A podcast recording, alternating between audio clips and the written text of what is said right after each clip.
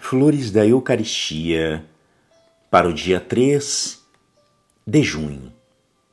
A devoção ao coração de Jesus tem um duplo objeto, principalmente honrar pela adoração o culto público, o coração de carne de Jesus Cristo, e depois o amor infinito de que este coração se abrasou por nós desde a sua criação e que ainda o consome no sacramento de nossos altares. Tudo o que pertence à pessoa do Filho de Deus é infinitamente digno de veneração.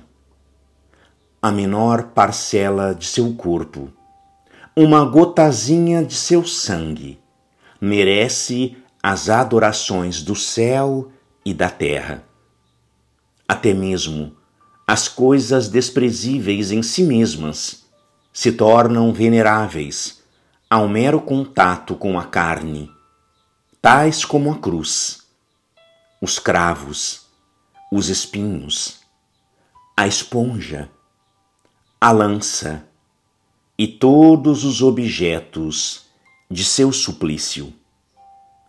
Quanto não se deve, pois, venerar seu coração, cuja excelência se baseia na sublimidade das funções que exerce, na perfeição dos sentimentos que produz e das ações que inspira. Poucas pessoas meditam nas virtudes, na vida, no estado de Nosso Senhor, no Santíssimo Sacramento.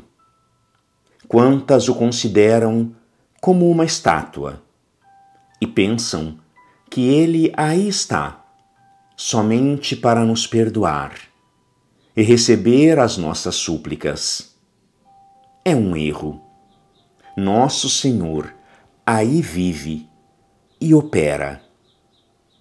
Contemplai-o, estudai-o,